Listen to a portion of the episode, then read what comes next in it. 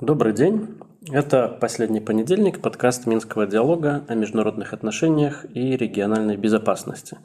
Сегодня мы в несколько э, урезанном виде, без Евгения. Э, в студии Алисия Иванова, Денис Мильянцов. Постараемся с вами поделиться э, нашими наблюдениями о том, как прошла неделя и чего нам ждать от недели наступающей. Я предлагаю начать с э, нашего нового аналитического материала, который уже опубликован на нашем сайте. Это десятый выпуск э, экспресс-обзора «Точки над У», который описывает состояние региональной безопасности в апреле 2023 года. Я, конечно, приглашаю наших слушателей э, перейти на наш сайт и прочитать обзор, но, тем не менее, мы вкратце немножечко расскажем о том, какие вообще процессы происходили в региональной безопасности в апреле. Денис, расскажи вкратце. Да, буквально пару минут, потому что действительно а, можно с этим всем более подробно ознакомиться детально на нашем сайте. А, я скажу просто буквально тезисно. Во-первых, мы фиксировали вновь, что наблюдается стратегическая стагнация у двух сторон конфликта на территории Украины. Обе страны, обе армии завязли в Бахмуте. Про Бахмут мы немножко позже поговорим, потому что ситуация, судя по всему, меняется. Но, тем не менее, вот по состоянию на начало мая мы фиксировали, что Бахмутская операция не позволяет э, ни Украине, ни России э, проводить какие-то стратегические наступательные операции, в том числе откладывает контрнаступление, которое анонсируется уже многие месяцы. А второй тезис заключается в том, что э, на Западе все равно продолжается вот этот нарратив о помощи Украине, сколько бы э, война это не продолжалась, но тем не менее все чаще и все более настойчиво появляются критические дискуссии по поводу того, что э, необходимо как-то э, в определенное русло предсказуемое эту помощь поставить. А третий тезис наш касается Беларуси. Э, в Беларуси продолжаются учения э, военные на всех уровнях, всех видов родов, э, родов войск. Продолжается официальный дискурс о ядерном зонтике со стороны России, но при этом не наблюдается наращивание российских контингентов внутри страны и не наблюдается, собственно, милитаризации самой Беларуси. То есть те новые в военной части подразделения, которые создаются, это скорее переформатирование уже имеющихся вооруженных сил, нежели какое-то наращивание э, личного состава и домобилизация. Э, по поводу Финляндии мы также пишем о том, что принятие Финляндию в э, НАТО изменит э, существенно довольно э, расклад сил в регионе, и Россия вынуждена будет милитаризировать свой север, во многом с начала 90-х годов демилитаризированный, что опять-таки оттянет часть российских вооруженных сил на то направление. И последний тезис заключается посвящен миротворчеству. Здесь на самом деле мы, как и в предыдущих нескольких э, выпусках, говорим о том, что не наблюдается у ключевых игроков э, желания как-то завершить этот конфликт э, за столом переговоров, но одновременно с этим мы фиксируем тенденцию роста количества государств и субъектов на мировой арене, которые бы хотели этим миротворчеством, посредничеством э, заняться. Здесь и э, поездки Макрона, и усилия дипломатические Ватикана, и инициатива бразильского президента. Вот. Что с ними стало, в чем они заключаются, этой инициативы, отправляю вас, дорогие слушатели, читать подробный наш доклад. А сейчас мы переходим, собственно, к нашему сегодняшнему подкасту. Да, на самом деле, несмотря на то, что выпуск вышел с небольшой задержкой из-за праздников, темы остаются все еще актуальными. Я вот понимаю, что мы, по сути, те же самые темы обсуждаем и сегодня, просто уже с новыми данными. И первую тему, которую мы обязаны просто сегодня обсудить, это Бахмут, потому что российская сторона, Пригожин в том числе, утверждает, что Бахмут полностью взят.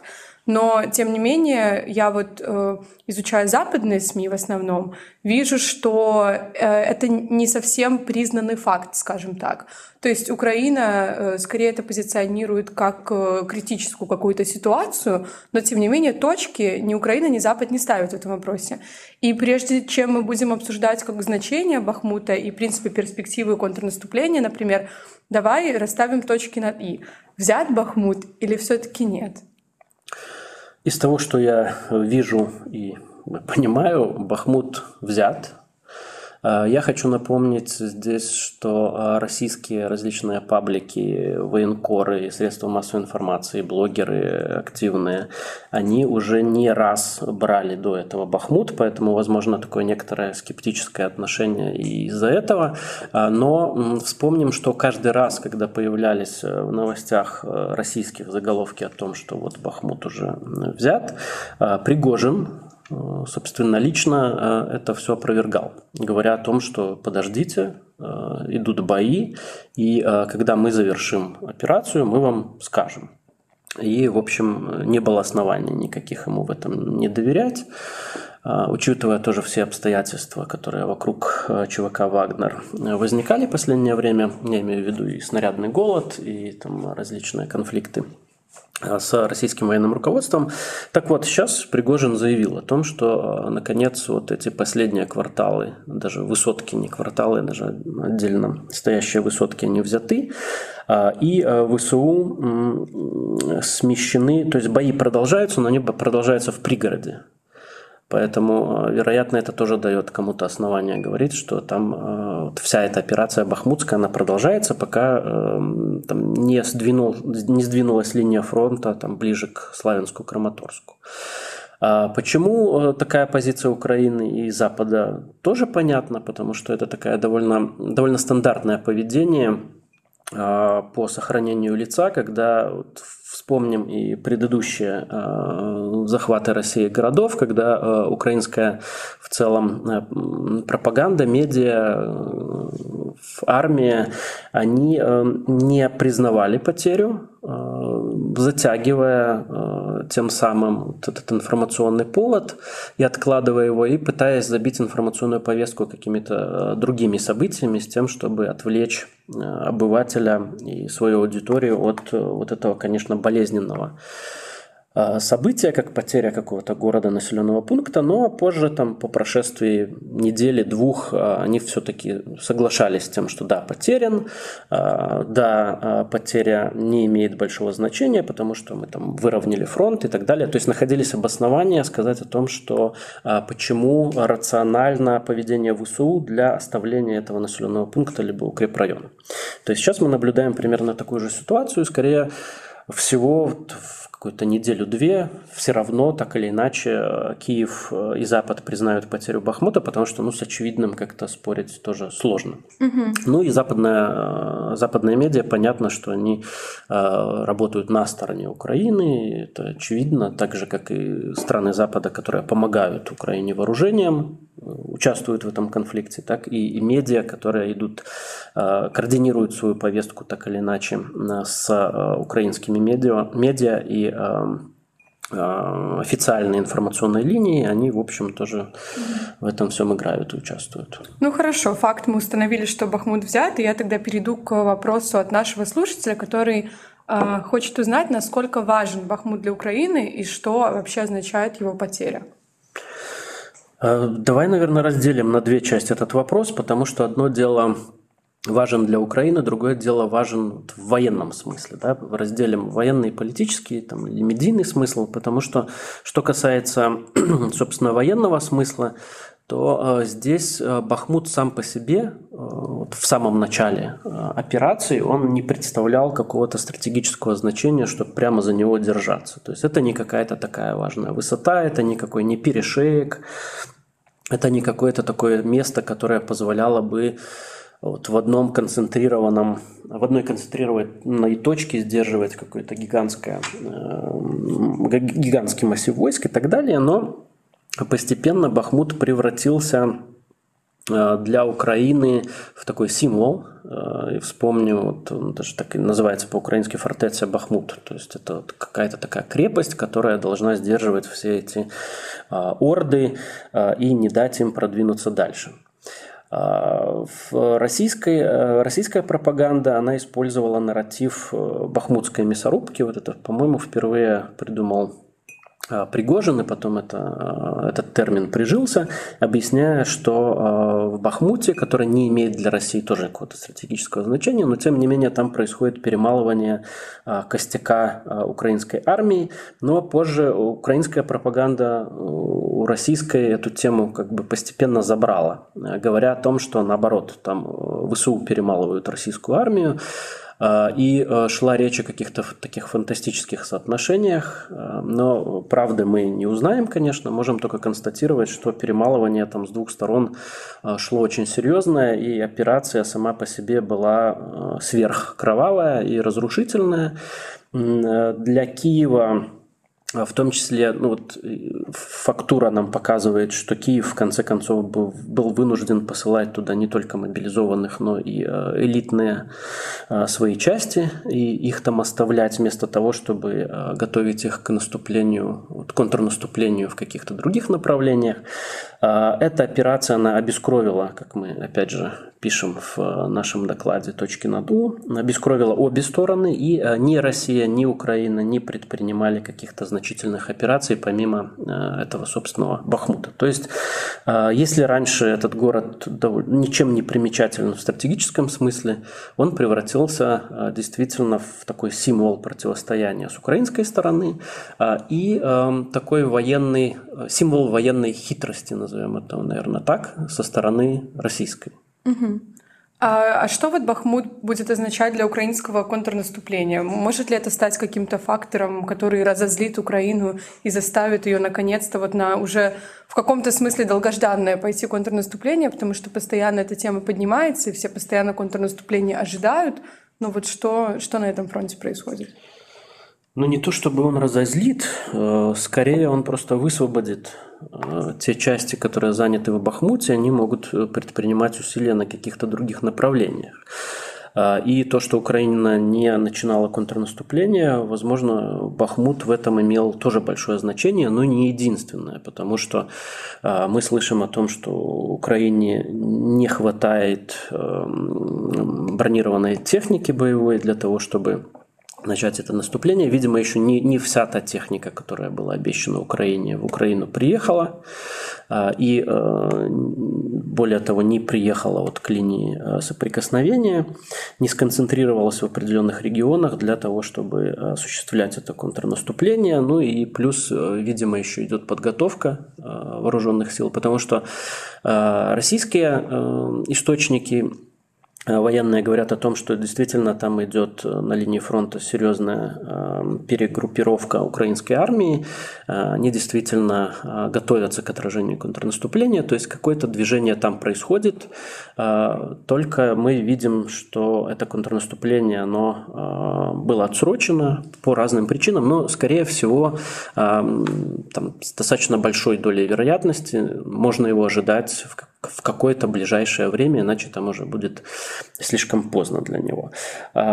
Что касается еще Бахмута, чтобы завершить эту тему, а, ну и с одной стороны, да, у России тоже освобождаются войска. А, соответственно, они могут их перебрасывать в другие направления и напрягать э, ВСУ для того, чтобы как-то отсрочить, либо наоборот спровоцировать на каком-то направлении контрнаступления, вот использовать эти войска в другом месте. Ну и сейчас э, линия фронта, получается, смещается к Краматорскую и Славянскую. Это очень укрепленная линия, новая линия а, высокоэшелонированная фронта, которая, скорее всего, вот э, мы будем наблюдать там противостояние в ближайшие а, месяцы, если не начнется вот контрнаступление в каких-то других направлениях. Вот, наверное, что касается Бахмута. Ну и Бахмут тоже для России имел значение в том смысле, что он выявил противоречия и спровоцировал противоречия в высшем руководстве Украины, противопоставляя позицию Зеленского и Залужного, потому что а, армейское руководство оно было изначально против этой операции, а, но Зеленский э, вроде как настоял на том, что э, Бахмут нужно защищать, и это была такая очень серьезная ставка со стороны президента, и э, удар, конечно, сейчас политически придется именно по нему, потому что это было его решение. Угу. Ну вот продолжая тему э, ситуации на фронтах, у нас э, слушатель задает вопрос о новых поставках авиации для Украины и насколько это поменяет расстановку сил в российско-украинской войне. Э, в красные линии в поставках вооружения продолжают смещаться. Да, раньше э, была большая тема, будут ли у украинцев дальнобойные орудия, потом будут ли у нее танки, теперь будут ли у нее западные самолеты. Ну, судя по всему, а, западные самолеты у нее будут. Речь идет о а, F-16, которые Украина а, просила ну, почти с самого начала войны, и многие говорили об этом как какой-то фантастике, но тем не менее вот фантастика становится явью. И, э, скорее всего, э, в ближайшем будущем э, эти самолеты поставлены будут, но это не снимает, в общем, тех, наверное, тезисов и причин, которые озвучивал и сам Запад, и в том числе американцы на самом высшем уровне, что F-16 это не совсем то оружие, которое для Украины вот прямо нужно здесь и сейчас. Конечно, если будут а, большие масштабные а, поставки а, для Украины этих самолетов, и если эти поставки будут сопровождаться в том числе и поставками, опять же, масштабными, существенными сил ПВО, то вполне возможно, что для изменения баланса сил Эм, это, конечно, сыграет э, большую роль. Но, опять же, вот те аргументы, которые высказывались ранее против этих поставок, они э, остаются актуальны и сейчас. Потому что, во-первых, на эти самолеты украинским пилотам нужно очень долго переучиваться. Порядка года. То есть это такая долгосрочная задача. А, опять же, она частично говорит, э, ее реализация о том, что а, стороны, в том, числе страны Запада, они э, приняли уже для себя, что война будет затяжная.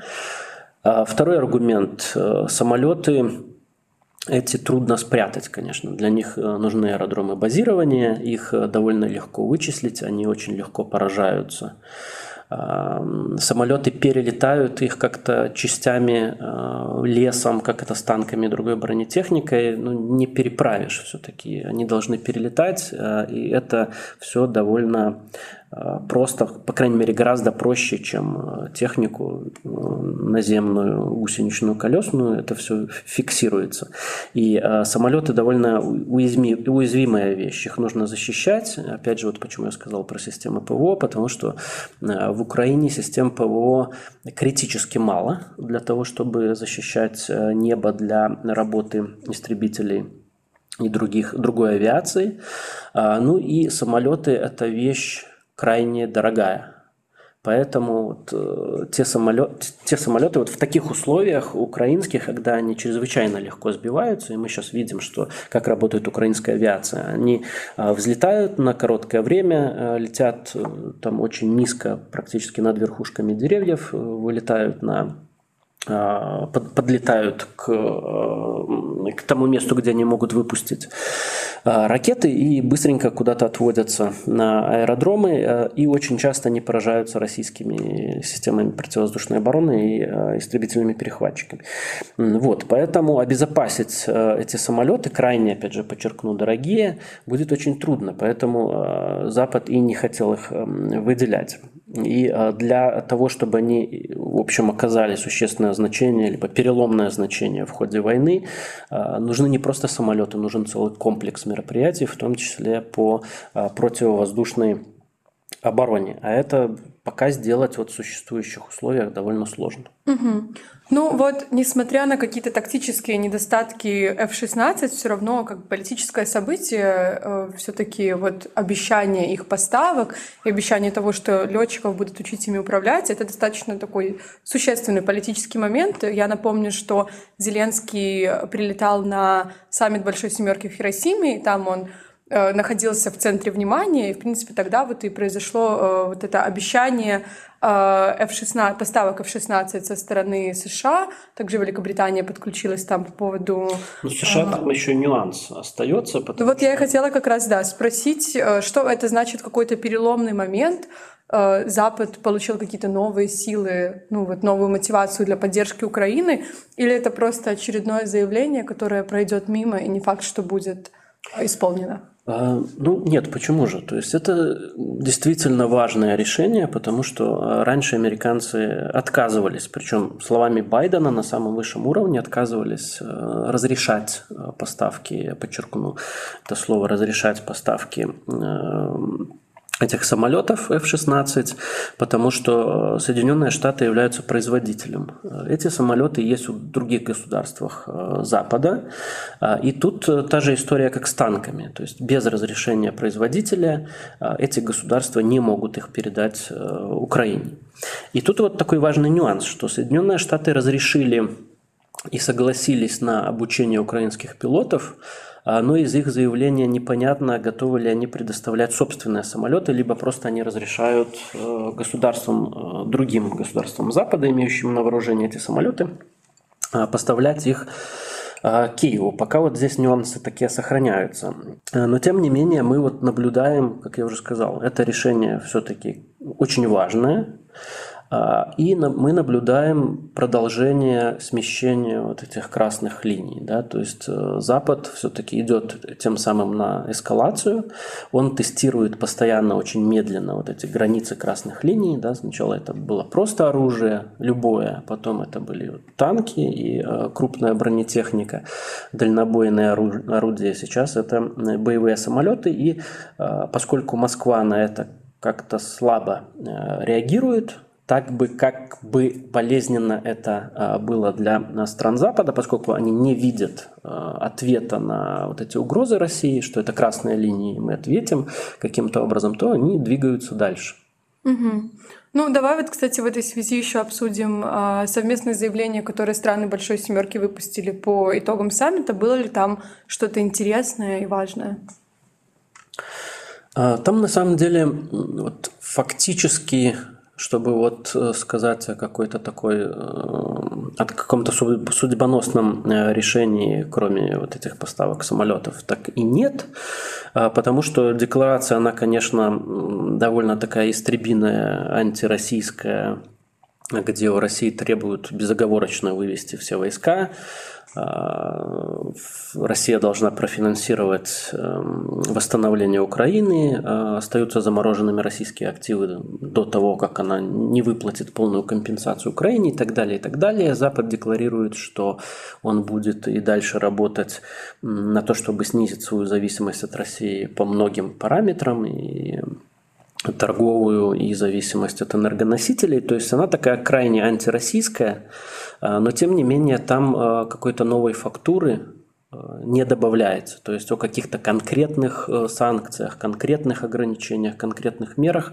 там речь не идет. То есть она, эта декларация, так э, каламбурно выражаясь, э, она декларативная. Да? То есть она не, не, в содержательной части там мало что есть для анализа. Но тем не менее мы видим, что Запад Э, по крайней мере, вот эм, Большая Семерка готовится к затяжному конфликту с Россией. Вот в частности об этом говорит то, что они э, призывают самих себя и принимают на себя обязательства ограничивать э, контакты с Россией, в том числе в торговой сфере и зависимость энергетическую, что вот этот конфликт, этот железный занавес, он опускается надолго.